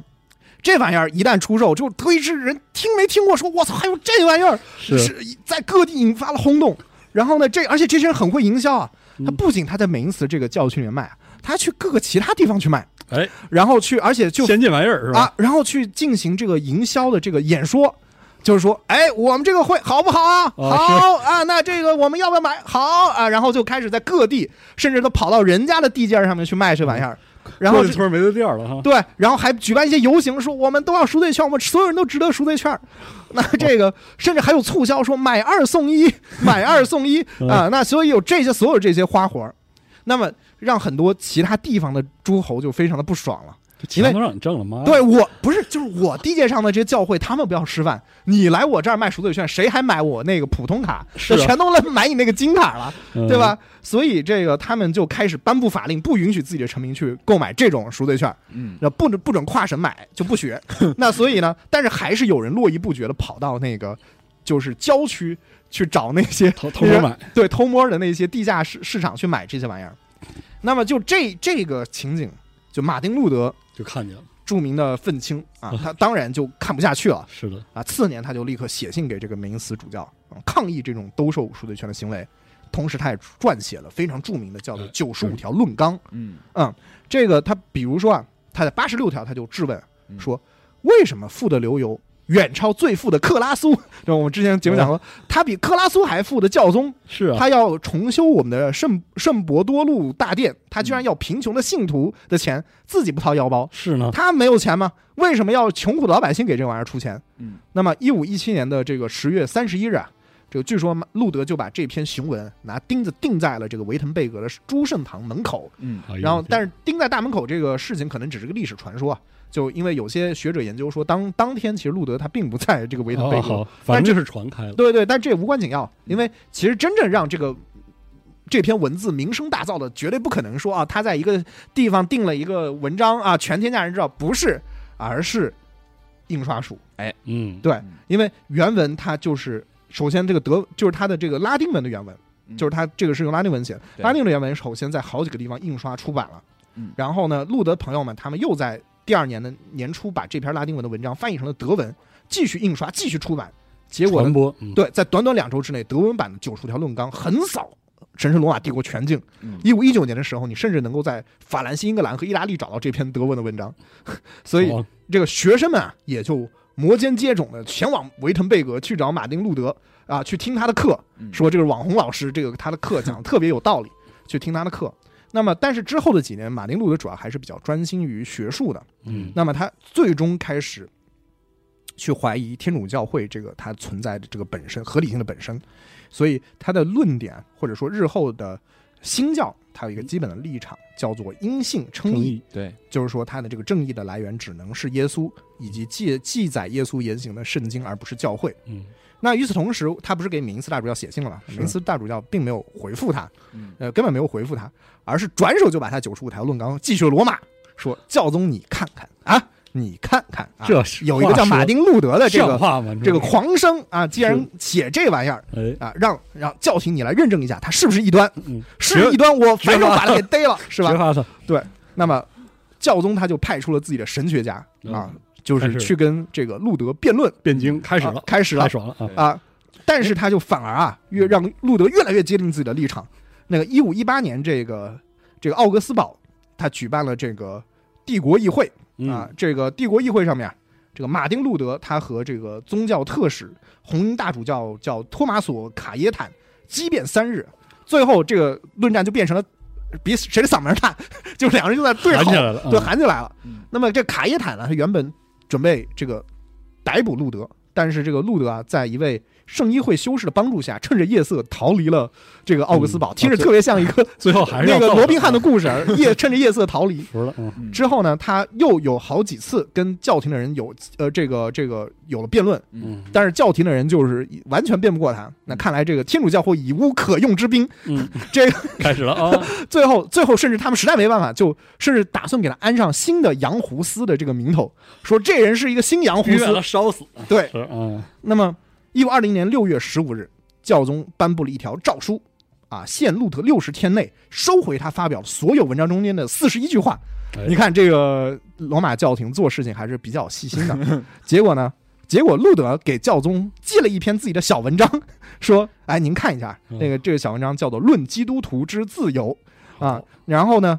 并且在几个月后啊，就在维滕贝格的公共场所把教宗的这一份给他寄来的诏书给烧了。啊，然后呢，又写了一篇文章，叫做《论为何教宗和他最近的书信被烧掉 及全部文章相关之结论》。杠起来哎啊教教宗一看，好家伙，是敬酒不吃吃罚酒嗯。一五二一年一月三日，终于绝罚了路德，开除了他的教籍。好而这这一决定啊，至今为止到二零二三年为止都还没有收回。哦，与此同时啊，这个九十五条论纲也被勒令禁止出版。那么执行的任务啊，就是，但是你勒令禁止他出版这个，对吧？这个凯撒的归凯撒，对吧？这个上上帝归上帝嗯，这个禁止出版这个事儿不归我们教会管，这个还是要你们这个世俗世俗贵族来管。啊，所以来，我把这个你们你们你们看着办吧你们看着办吧。那么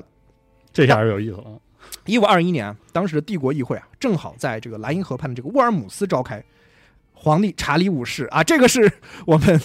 英伦印象课的内容，我不知道这个时候应该已经放出来了。他可能，对他亲自他亲自到会，然后呢，这场会议史称这个沃尔姆斯会议，非常著名的沃尔姆斯会议。这个游戏里面也提到了这个会议啊，皇帝应该是这个亲自下令召见了路德，而这个当时的萨克森选帝侯腓特烈三世专门啊为路德签发了一道人身保护令。哦，就是说，你来这儿，你尽管来。我知道罗马天主教想搞你，嗯但是我以我自己的名义哦，保护你，他们不敢动你一根指头。哦，然后路德有了这个保证，他就前往了沃尔姆斯。这场事件，这个事件游戏里有提到，路德和代表皇帝的神学家叫约翰艾克交锋，而面对后者的质询，路德发表了著名的演说，他是这么说的：念一遍，但但我哇英英文原文，我操，念不出他那气势啊，哦就没事儿没事儿给大家听个感觉。对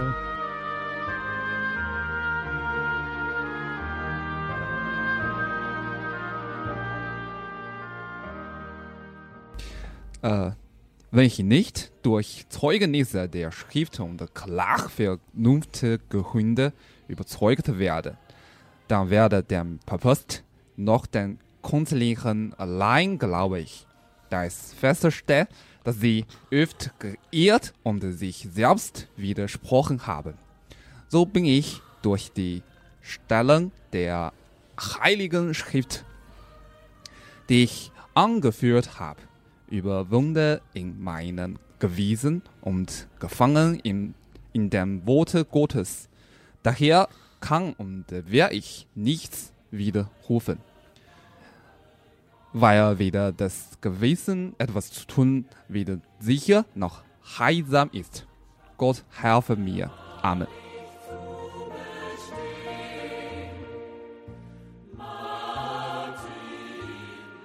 最后几句话大家可以听明白，God God help me. Amen. 对对，他说这个意思是什么呢？他说，除非以圣经中的证据或无可辩驳的理由使我折服（括号），因为我既我既不相信教皇，也不相信议会单独的效力，因为众所周知，他们经常犯错，自相矛盾。，OK，否则就受我我就受我所引用的圣经的约束，我的良心被上帝的话语所俘虏，我不能也不会收回任何一句话，因为违背良心既不安全也不正确，这就是我的立场，我别无选择。愿上帝保佑我，阿门。嗯啊，这个就是他的慷慨陈词。因为马丁路德这个人嘛，他其实非常的，就是嗯，他非常的，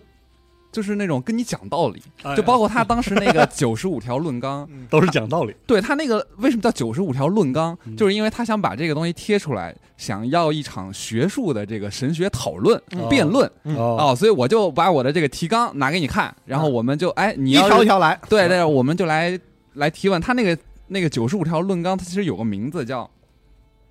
叫关于赎罪券意义与效果之见解。嗯，啊，这是一个学术讨论。对对对，它我想跟你其实就是咱变一变，是吧？对对，包括他那个他后来领悟到那个阴性。阴性称义嗯，呃，他中间不是有过一段时间特别的迷茫，特别的那个嘛，然后后来不是就就去研修神学了嘛嗯？那期间他又学了这个古希伯来文跟这个哦古希腊文，对，然后他就去看了这个，呃，我如果没记错的话是希腊文还是希伯来文的那个圣经，嗯，嗯。然后他就应该是希腊文的啊，他突然领悟到了中间那一句，嗯。然后就是说，就是他领悟到了阴性称义这一句，嗯，那个原文是说啊、因为上帝的义正在这福音上显明出来，这义是本于信，因至于信，嗯。如经上所记，一人并因信得生。就是他突然发现这句好像拉丁文里是翻错了，哦，对。我操，原来是这个意思，对，然后这个就是他哦，就是他的一个解开了嗯。解开了他十多年的一嗯。个迷惘，然后他就觉得啊。就是我们这个一个罪人得到拯救，嗯。他唯独应该是出于上帝自己的恩典，啊，嗯，要然后从这个文本，对，然后要靠信心，靠耶稣基督，然后去去拯救你，而不是说你自己个人的这个善行善功，是是嗯然后就可以自己拯救自己。嗯这个是跟那个天主教有很大的区别的一个教义的解读。对，所以你看，就是路德他是这样的一个性格的人，所以他特别认这个，他特别对自己的这个正确是很很相信的，嗯而且他是很嗯欢迎这种讨论的。所以他当时说完这段话，这段慷慨陈词之后，叙说啊，他演讲完毕之后，他高举一条手臂，做做出了那些骑士赢得锦标赛之后的传统敬礼，然后并且拒绝收回他发表的文章。啊哇，当时这个场我不景我就不，对，这个之后的五天啊，这个帝国议会赶紧召开了秘密会议，然后来决定怎么处理这个路德这个人。嗯，而这个皇帝啊，在五月二十五日最终颁布了著名的叫沃尔姆斯姆斯诏书，嗯，宣布路德是臭名昭著的异端，并且让他成为了法外之徒啊！哦终于跟我们之前的哦节目连上。全连上了啊，就是说，这意味着帝国境内任何为路德提供食宿的行为都会被视为犯罪，然后任何想杀掉路德人都不必承担任何法律的责任啊！而且，并且这个诏书也禁止帝国臣民出版他的作品或宣扬他的思想。嗯，那虽然这已经成为了定局，然而啊，这个路德在会议上的慷慨陈词，还是给与会的这些帝国诸侯们留下了十分深刻的印象，尤其是这个呃勃兰登堡安斯巴赫侯爵嗯。奥格奥尔格斐特烈一世啊、他之后还继续跟路德保持书信书信往来。那熟悉历史的朋友肯定知道，他日后将会接过普鲁士的统治权，是的，而后面普鲁士也会将路德宗定为他们的这个国教啊，日后他们这个他所在的这个霍亨索伦家族最终将统一德意志。是的。那，路德他不是傻子，他提早几天就已经跑路了，就他们发现了，他说不过我，他要动拳头，妈对的对，那这个我我不能吃这个哑巴亏啊，那我得赶紧跑。结果他这个很有戏剧性，他跑到这个啊，这个故事特别像罗宾汉，你知道，他跑到维滕贝格附近的森林，被一伙啊蒙面的骑手给劫了。我就说这维滕贝格地方能哪听过？应该就对，我懂，嗯对，然后来者正是罗宾汉，这也不是啊，嗯是是是萨克森选帝侯腓特烈三世，就是给他签人身保护令那个，哦，带了三三三十派来的人，嗯，然后奉命来保护你，他说：“他说我对我们奉命把你要秘密送送走，哦然后把他护送到了这个艾森纳赫的这个瓦特堡城堡啊。这个城堡它得名是来自于一个谐音梗笑话。哦据说这个修建这个城堡的第人第一眼看到这个易守难攻的地点，他就感叹了一句叫做啊小五请，呃，他说的是这个，嗯，What Berg du sollst mir eine Berg Burg werden？啊，对，他说等一下，山路，你将会成为我的城堡，就就这种 what 是吧？就等，就是 wait，就是等一等，就然后这个德语里面，我知道大家可能会经常在姓氏里面看到两个不同拼法的 bug，一个是 b e r g，嗯一个是 b u r g，对，一个是 back，一个是 book，对，哦。一个是 back，一个是 bug，对，然后呃，就就这个这个这个第一个就是那个 b r g 这个拼法，它其实指的是小山丘，哦，它指的小山丘，所以它的这个呃，他的这个他其实就是在玩玩玩这样的一个一个谐音梗，就是小山丘你会成为我的城堡，因为小山丘城堡是一个谐有点谐音的这样的一个东西，哦所以呢，总之呢，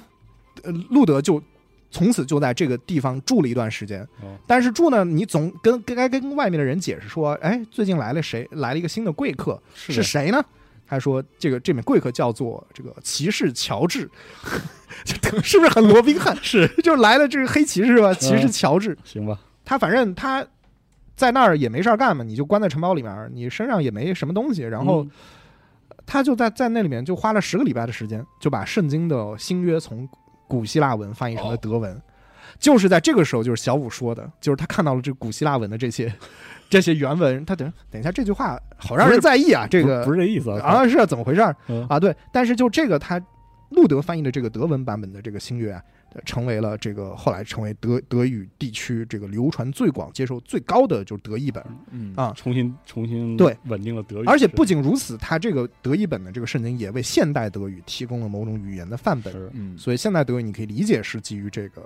这个路德翻译的这个圣经。嗯。他是这样，他他这本圣经在就是我们大学的时候，这个就是必修课，这哦是吧？个马丁路德的这一段就是必须要学的。哦。对，因为那个你从那个日耳曼民族的这个以前的那些过往，你就能感觉出来，他们是很多民族就是不停的融合混合，嗯。然后再再到一起的嘛。嗯。所以早先的时候，而且德语本来就不是什么特别高级的语言，一一开始 都是这小五说的不是我说的，对，确实是，确实是。一开始就是贵族都是说拉丁文，哦，以学拉丁文为为或或者或者或者或者说法语嘛，就是啊，对对对，因为为拉丁法语是一系下来的，呃，德语其实是这个印欧语系日耳曼语族西日耳西日耳曼语支才才出来的。嗯。它最早就是大家如果看过那那个那个那个莫扎特那个那个那个电影的话，嗯。里面有一段特别好玩，就是当时那个莫扎特说我要用德语写一部歌剧，嗯，然后那些那些贵族就是忍俊不禁说嗯德语这种语言怎么可能写出歌剧呢？对，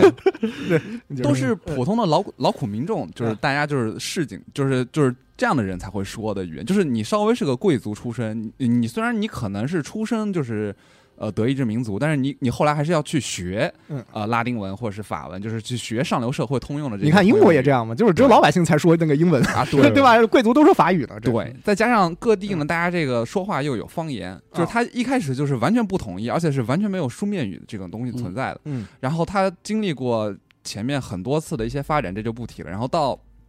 到这个马丁路德这个时期，也就是这个十五到十七世纪的时候，然后呢，他这本圣经的译本就是起到了一个规范的作用。嗯就是把至少能落到字儿上了，是吧？对，呃，以前也有，但是他会，他他的这个译本呢，就是把不同地区的方言糅合在一起，就是让大家哦几百家的那种。啊，对，就这个方言可能一开始只是这个地方说，然后其他地方完全就是他可能能猜到你这啥意思，但是他他们不完这么说。嗯。对。对，就是这一路德可能他也有考虑到，比如说我这个译本是给老百姓看的，对而且是要给全德意志老百姓看的，嗯，对。那所以我肯定不能只用一个地方的语言，就是我尽可能这个要就是这个神龙马帝国境内的很多人基本上能看懂，对所以他肯定对这个比如说词语的选用和拼法上面，肯定他有他自己的考虑。对，然后他就把这个不同地方的这个方言就给总合起来，然后让这些方言后来成为现在的这个现代德语的一个逐步书面语的的发展。对对，就是在原来德语的基础上标准了、规定化了这个整个德语的这个嗯。呃德语本身。嗯。然后还有一个小插曲，我觉得挺有意思，就是在之后的这个十九世纪，不是有格林兄弟嘛？啊，哦。对，大家大家比较了解，就是格林兄弟收集整理的这个格林童话。嗯。但其实格林兄呃格林兄弟在这个语言学研究上做出了非常重要的贡献，就是他们编写了德语史，哦，就是 Geschichte der deutschen Sprache，就是德语的历史，德语历史，哦。以及他们编撰了这个德语词典。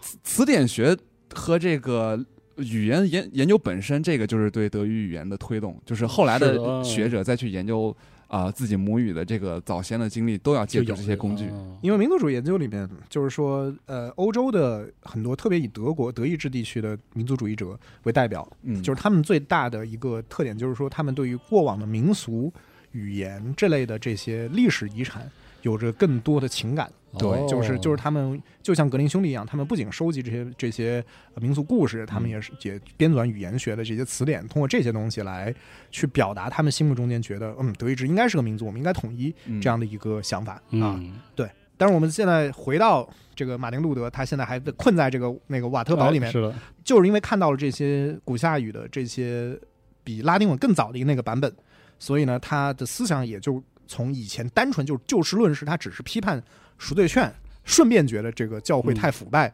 他只是针对这些很具体的事件，他现在开始转向了一些天主教的一些很核心的概念，嗯，就是他教会得死，也不是他，他就认为他觉得天主教的善功这个，就是我刚刚说的呃善功这个概念很有问题，是啊，嗯因为善功指的是你基督徒啊，在世俗生活中间去行善，对吧？嗯你捡到一分钱交警察叔叔，或者这些行为，它是一个很世俗意义上的一个行善。然后他的善功，他就是说他是为了得到上帝的恩典，他需要得到那个 God's grace，对吧？我需要得到上帝恩典，然后我去做很多善事儿。天主教就说你你光信信这个天主天主教信基督没有用嗯，啊，不就不还不够不够。还不够，你要还要去行善，你要在世间行善，嗯。就像基督一样在世间行很多善，嗯。你要行善啊、呃然后这样就靠信仰和善功两者可以让你得到救赎，能能够让你得到 salvation。对吧其实相当于一定程度上干预了世俗事物的执行。不是不是嗯，马丁路德的看法是啊嗯，他说，OK，你现在为了你一个正常人，我为了得到上帝的恩典，我要为了进天堂，然后我在行善，嗯，那这个行善它本身它就变成了一个功利的目的了。是对，我是为了进天堂，我在行了这个善，嗯对吧？？它就不纯粹了。嗯所以你甚至你这种行善，你本身难道不是一种罪吗嗯？你不是一种 sin 吗？以及他某些善行，你没法从表面去分辨他内心的真实想法，嗯是的到底是邪恶的因还是为因为他在做这个事儿，你对他，他也就是说你，你这个就是天主教，你宣扬这种观念，你不是让让很多人诱使很多人上了这种犯罪道路吗？因为他为了功利的目的在行善，他不再发自真心的去做很多善事儿了。呃是这种善事有什么意义吗？所以他，嗯而且他还有一点是从一个很神学形而上的观点，他认为上帝的恩典岂是像金钱和人情一样被你挣得的吗？是啊，上帝决定了要不要给你恩典，呃，就是他，你你这个是你是想贿赂上帝什么行不行善没有对，你是来拜我，你是你是为了什么？你是图什么？你是嗯想、想要干预上帝，或者觉得上帝是可以被干预的吗？嗯这难道不是一种罪吗？哦？所以，哎呀，这下深了。是对啊，这个这个圣，而且他说圣经就是就是他看到这个这个古希腊语的圣经，他只提到了信仰，他没有没有整本书哪儿提到了善功了？没有啊。这个基督基督的言行，谁跟你说善功可以让你得到救赎的？是啊，所以他说，信仰是基督徒唯一能够获得救赎的途径。嗯，而上帝的恩典不会因为人人类的日常善举而被干涉，其本身就是就是上帝的这个恩典，它只有上帝的恩典，只有信仰可以使罪人成为义人。那么嗯这个就是所谓的因信成义。对，嗯所以所以马呃路德路德宗他有另外一个汉译名就叫信义宗嘛。嗯哦，那所以在这个时期，他就是在困在城堡里的这段时间，他的思想就是慢慢成型了。而根据他的理论啊，根据他的理论，那么我们前面提到不是有修会里面修士修女嘛？是的，他完全可以在无罪的状态下解除他们许下的誓言，因为这种誓言本身圣经以外的，圣经没有说你这个修道方式怎么样，对吧？所以因此是无效的，而且他们也不可能给他们带来任何的救赎，所以他掀翻了这个善功的概念，那修道院当然也就没有存在的必要了。就是动摇了天主教的这种，嗯事实上是天主教的世俗的机构结构的根基。对，然后在游戏的第一章，就是有一个场景，就是主角和那个贵族要和这些呃修道院的修士们一起吃饭，嗯，然后他就那个贵族就完全的就是不给这些修士面子，嗯就大谈，就是跟这个主角要大谈这个马丁路德的意义。哦然后当时这个修道院长非常的不悦，就是应该想就是。不给面子，马子说这种对，因为因为本身马 丁路德很绝罚了话吗？马丁路德的观点就跟他们存在本身是是是很矛盾的、不可调和的。嗯对，但是我们看到路德他不是现在就一直在瓦特堡里面嘛，嗯。然后他就不在他以以以前的那个根据地维滕贝格嘛，维滕贝格真的是他的老家。这个当呃以至于什么呢？当地的一些激进分子啊，在一五二一年六月份开始行动，然后奥斯定奥斯定会的这个修士们开始造这个修道院长的反，啊，开始造反了，开始砸就是那个教堂里的那个圣像和圣画，因为那个东西都是都是对偶像崇拜，但是这是偶像崇拜啊，就是这个就是这这个英国当时也有，就是我是看过英国有个教堂，当时我朋友带我看的说这个是当时被砸掉的圣像。哦，就在这里面，他那个包括那个洗礼池周围是有那个小的圣人的围在那，然后那个都被砸掉了。哦，因为是因信称义，我绝绝不应该，对，就是圣徒这个东西是一个天主教会他册封的一个东西，嗯，而且就是本质上面就是说他是偶像崇拜啊，嗯你怎么能立圣像呢？对，特别就这个是是吧？耶稣基督说了，对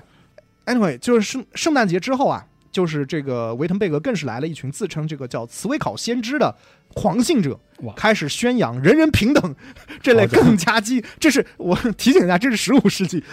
这十六世纪就是他们就已经开始喊这个人人平等啊、这类更加激进的思想。这个维滕贝格的这个市政议会就坐不住了，觉得嗯再这样下去，这个我的民众就要激进化了，是所以赶紧写信，赶紧求路德，你赶紧回来吧。那么稳住一下这个局势，对对，路德于是在一五二二年三月六日秘密的返回，在三天后正好就是周日嘛，要做这个要做这个活动了嘛，他一天之内就做了八次布道，呼吁市民啊去相信上帝的言语，而非是暴力，嗯效果拔群。那在这个以路德领导下，以维滕贝格为中心啊，路德宗作为宗教改革中的保守派，它开始形成了。那这个他们加在了这个天主教和更加激进的这个宗教改革势力之间比如加。尔文宗这样，对嗯，而那个激进派当时在德意志范围内的就一个领袖，就叫托马斯·明采儿，嗯。啊、就听着像个香港的艺人，但是 但是明采儿对他为首的这些激进派，对对对对对 m i n t e r 对 m i n t e r 然后为首的激进派在维滕贝格以外的那些更加穷苦的市民和农民中间获得了这个支持，而路德自己啊就出版了啊、不是等一下，就是这个这个部分，其实在游戏的呃第二章其实也有体现，也有是？哦就是你就会发现那些村民，就是农民，就是在城市以外的农民，就多多少少受到了这样的一个影响，就开始就是有那种反抗修道院，嗯。因为修道院给他们课很重的税，是。他们就开始说我们，不合作。课税这个确实在一开始就有提，嗯，对对对，然后到那个时候，他们就已经有理论依据了，就觉得就是说马内路都是说了，他们都都是腐败的这群人，是的，对。不能听他们，哦是，所以就是说他们怎么说呢？路德啊，他因为路德他自己啊，之前就已经出版了非常多的呃反对罗马教廷和等级制度文章啊，所以啊，那些平民就是那些相信那个激更加激进派别的那些平民，甚至就是他们为什么会加入那种更加激进的斗争，是因为他们觉得路德也会支持他们的，他们很哦尊敬路德，他们觉得路德他既然都反反对教会，就是所以他们就以路德为精神领袖。那么终于啊，在这个一五二四年，在这个施瓦本、弗兰肯、图林根等地爆发了欧洲历史中极其罕见的农民大起义。嗯，就是中国是农民战争是很常见的，是的，但是在欧洲是非常少见的。哦，而这次就发生了这样的一次农民大起义。那么这也是法国大革命以前欧洲最大的最大的平民暴动，而这场斗争啊，甚至还吸引了一些负债累累的这个贵族的加入。那么这这场大起义，它产生了一份非常重要的文件，就是所谓的十二条。哎，那么这个十二条啊，游戏里面这个第二幕里面反复提到过，因为游戏里面当时一个角色他就反复的在印刷传播这个十二条。哦，嗯这个印刷师傅，对，就是印刷师傅，他还有包括那个奥托，他就是在就印了好多在塔辛传播。这份文件提提到了这个提出了这个农民起义军的要求，而且啊，他在这个文件里面非常先锋的提出人民啊、人权和民权的概念。哦，就是这里，这个，而且而且都是依据的是圣经，要求免除天主教会和封建主对于农民啊、就是对平民，特别是那个佃农的这些苛捐杂税以及兵兵役徭役啊、要求贵族和教会啊把上帝赐予每个人的打猎和捕鱼的权利归还给农民。就真的这个游戏里面他们是说的，就是我们都不能去树树林里面，就是去去拿点捡捡捡点树枝当柴都不行了。是的，就是说这个这个觉得有点过分了。然后呢，还要求贵族把私吞的土地归还给全体市民和镇民，要求每个城镇和村落可以投票选择或罢免自己的神职人员，等等等等。哦然后在这个第一次出版的两个月里面，这篇文章被印刷了两万五千字，呃两两万五千字，这个在十六世纪这绝对是个天文数字的一个印刷品。然后路路德本人啊，对于起义这个事情啊，他尽管有所保留啊，但是他最开始还是持一个同情态度的。嗯，他就是对德国的这些士绅阶层说啊，尽管十二条都是有利于农民的，但是其中不少是非常正当的。嗯，那么士绅阶层啊，应该你们应该为此感到羞愧。哦，像你们这样搜刮民脂民膏、奴役人民是不可忍受的。哦，所以这也是为什么路德宗其实在新新教改革中，他确实是偏向保守和温和的一种，这他其实是对跟路德本人的这对，路德他自己说，他说与此同时，他也希望起义的农民你们能够克制一他有。一个那种调和的观点，对对不像那个后来加尔文宗、加尔文的那种非常激进的对那种。哦那然后啊，这个路德他自己本人在五月份亲自去了一趟图林根，然后并且目睹了无数的修道院、图书馆和主教的宅邸被起义军付之一炬。啊这个游戏里其实也能看到，哦啊，这我不剧透。然后这个他的态度就发生了极大的改变，然后发表了一篇措辞激烈文章，叫做《反对杀人如麻、打家劫舍的农民乱军》。OK 啊，这个，然后他反正他就呼吁贵族来扑灭起扑灭企业，终止暴乱，啊，这个使得一部分这个起义军放下武器，因为他们开始以为路德会跟他们站在一起，哦，结果没有，他会觉得，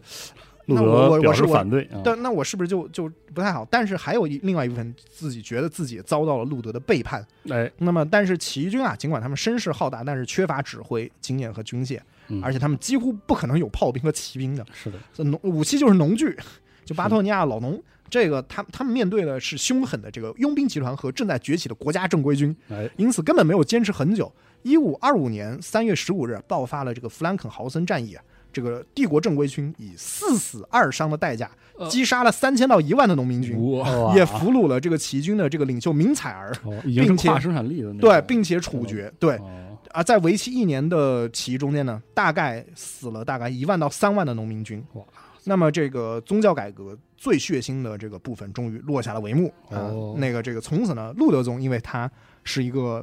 马丁路德证明了他可以和这些以前的这种封建制度共处，所以呢，哦就是他的调和相当多的这个士族贵族会觉得啊，总比让明采儿这种人去去领导他们好。啊。就是说，所以他们就是开始支持路德宗，并且哦。在德意志地区开始传播开来。那么，当然更加激进的派别主要是在瑞士这些地方嗯，对，或者法法国这些，对对对对，嗯。会有会有会有会有影响。对，那么到现在为止，其实天呃，就是宗教情况在德意志地区的情况也是，就是说，其实北部嗯。北方的还是就是说新教的比较多，对，嗯。对，然后像越往巴伐南就是对巴伐利亚和奥地利其实还是天主教的地方。嗯，对对。对。听完这段，大家回去再去看魔法师的那个，嗯，有他他有一次玩那个桌游，玩了好长时间，就是啊讲这个时候的。啊大家回去再看，嗯肯定会有更多的感受啊。是那个桌游设计真的特别好，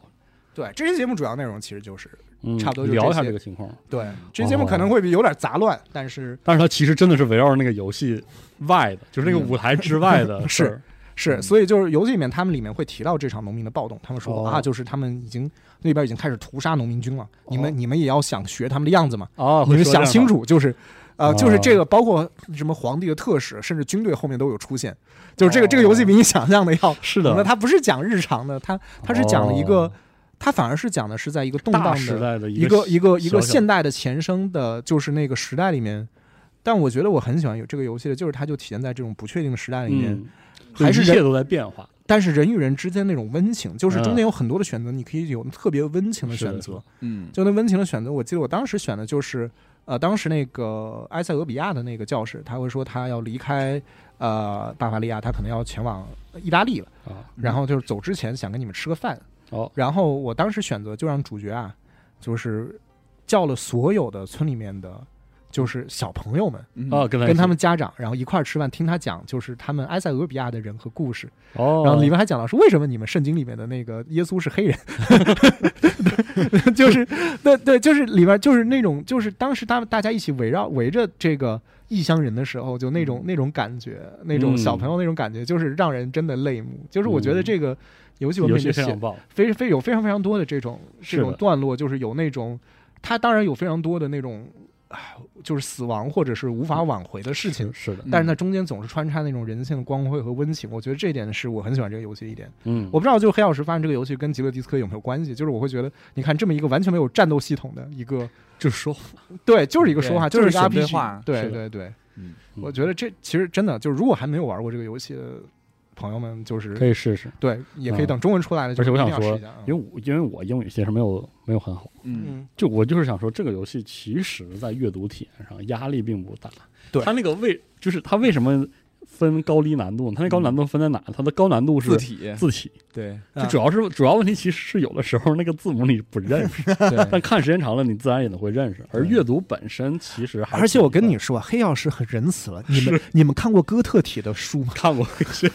看过一些那个，我我论文写的时候是要看哥特体的书，我已经快死了，然后我只能找德国的朋友说这个字儿是什么。到底是什么？快告诉我！我觉得自己是个文盲，对。哥特体以前是德国，呃，这个不是，我不知道能不能说，哥特体以前是德国的这个官方的书面语，是的，我知道。对。对，就是嗯而且是在二战当中，这个我可以提前，或者我也不知道这个上的时候，我们的这个字体千年的节目有没有上。啊。嗯我们在那个讲西文字体发展的时候，其实专门提到过，德意志地区的字体发展，嗯。完全不同于欧洲其他地区的字体发展，对。也导致留下了很多很有意思的呃遗产，遗产，特别是比如说他的那个对哥特字体的这个标准传到了英美国，美国又影响了日本，嗯。对。所以日本有些对哥特的那个表述是跟那个欧洲其他地方的对所谓的哥特体或者黑体的描述是不一样的，啊。里面有很多很多这样的意识，嗯。反正还挺有趣的。主要是这期节目听完之后，我觉得，嗯，大家再去哪怕没有中文的情况再去玩这个游戏，其实会理解的更深，对于里面的一些日常，对，里面一些社会的框架，对就是教会啊之类的。它里面还明，它有很多词儿，就是现在英文英文的使用者可能未必认得，因为那个是就是就是那些修会他们祷告的那个时间，对他们八点他们有专门名字，九点有专门名，所以你会想到玫瑰的名字嘛？玫瑰的名字里面对于修道院的那个制度有非常详细的那种描写啊。嗯啊，这个游戏我觉得就是我当时看到的时候会有眼前一闪的一个感觉，是他专门提到了印刷行业。对这个其实是在就我们在当时在读书的时候学历史的时候，这个是非常非常非常关键的一个一个环节。对就包括我们刚刚提到的宗教改革，对宗教改革，包括这个德语的语言发展，嗯这都完全离不开这个，完全离不开这个一四四六年古敦堡发明的这个活字签字印刷术。对，对，但我们当时小小学的时候，当时就觉得啊，这个印刷术是我们发明的四大发明，但这其实这个不一样。嗯我们当时那个是泥泥胶泥活字印刷，对。啊然后后来元代的时候那是木板印刷，但我们没怎么用过金属的。对，而且中国其实而且而且雕版中国雕版印刷嗯用了很长时间，这个是有很深很深的理，因为因为中文不是拼音文字，所以所以活字其实不是那么方便。对对，就雕版师傅雕一个版，可能一个时辰雕完了。对，对，然后以及当时那个金属的工艺其实并不是很好，是的一，直到一四四六年的时候，古登堡发明了这个签字油墨印刷，嗯，然后这个其实才是现代这个印刷行业的一个起点。因为因为中呃中国传统的印刷术呢，它一次只能印一页，对但是就是就是古登堡这个方法一次可以印好多页，对，就是说一次它可以好几张纸一块儿压一块儿印哎了。对，这个对文化的推动作用是巨大的。就嗯。呃，比如说刚才我们提到宗教改革，如果呃他就印了这么多的，包括他自己的文章，包括他翻译的圣经，是的，这个就让普通民众有了直接跟这个上帝进行灵魂交流的能力，是的，他就不用再去依托于那个依托于神十职人员的层，对。神职人员的这个布道，或者是他们的讲解，以及他他们对于对他们对于那个宗教，教组织的依赖就减少了。是的，对。嗯，所以说是改变世界的一个发明。这个也我们的 Spec 节目里也有提，我在在也在做一个广告，哎。给大家购买这个嗯。集合会员，或者直接购买这一期这字体千年 Spec 节目，嗯。可以听到更多的细节。嗯。嗯，好，那么这期从这个 Pentiment 的那个这个游戏外的这，些周边周边的故事开始好好好久没有做这种了，就是这样的节目，我确实好多年没有做，因为哎一个游戏就是讲的它周围的一些事儿啊。是以后可以再多找找。对对对，啊那这期节目呢就先到这里，嗯我们下期再见，拜拜。拜拜拜拜。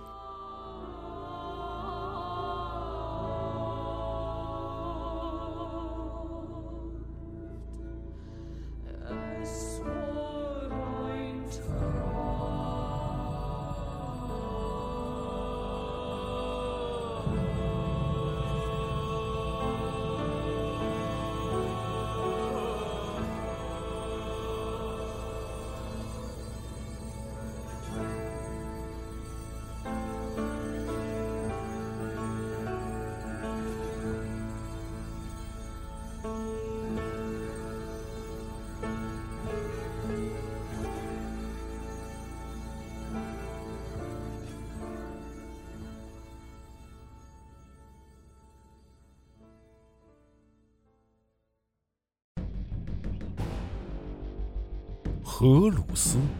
易患荣耀者，光明星辰，帝皇宠儿，如父爱子。他受封战帅，是帝皇麾下各路大军的总指挥官，是万千世界与整个银河的征服者。他是无出其右的战士，也是手腕卓绝的外交家。